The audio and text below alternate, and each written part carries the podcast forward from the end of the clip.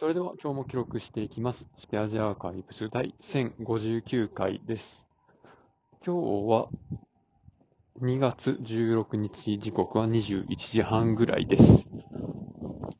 今日はですね、あの、液晶のディスプレイの中のパネルを交換してまして、えー確かね、先月か先々月ぐらいにも、こんな話をしたか、なんか、部分的にそんな感じの話をしたか、どっちかをしたような気がするんですけど、まあ、同じことやるのがこれが2回目なんですよね。で、何かっていうと、あの、サーバーのラックの、まあ、一段分の中に折りたためる画面とキーボードのセットになってるような、そういうコンソールのテーブルみたいなやつが売ってまして、で、まあちょっとそれを、そのサーバー用途じゃない別の用途で使ってて、で、まあ不注意で、その液晶のディスプレイの画面の部分にひびがいって、もう映像映らなくなっちゃったっていう、そういう出来事がありまして、で、その機械を売ってるメーカーに修理を頼むと、多分、もう10万ぐらいするやろうみたいな。まあなかなかね、あの、ちょっといろいろ値段ふっかけてくる業者なので、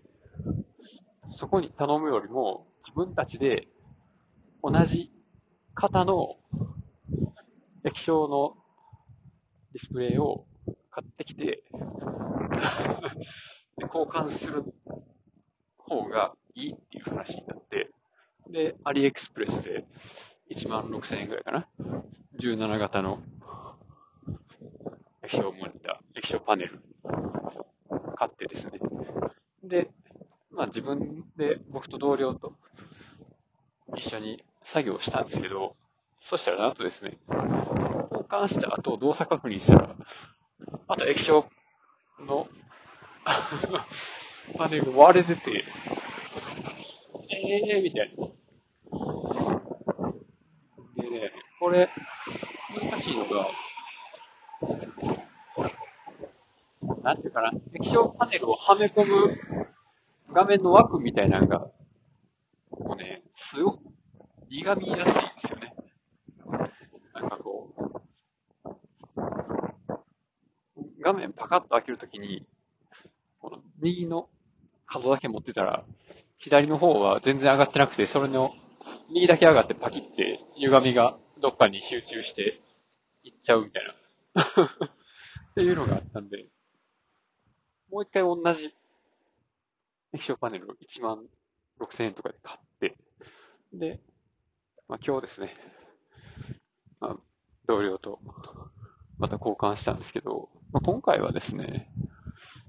動作確認をその都度その都度やってですね、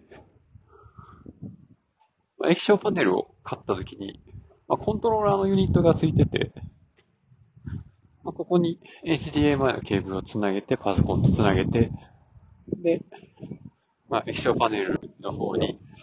ちゃんとね、LED の映像を映ってなるか見ながら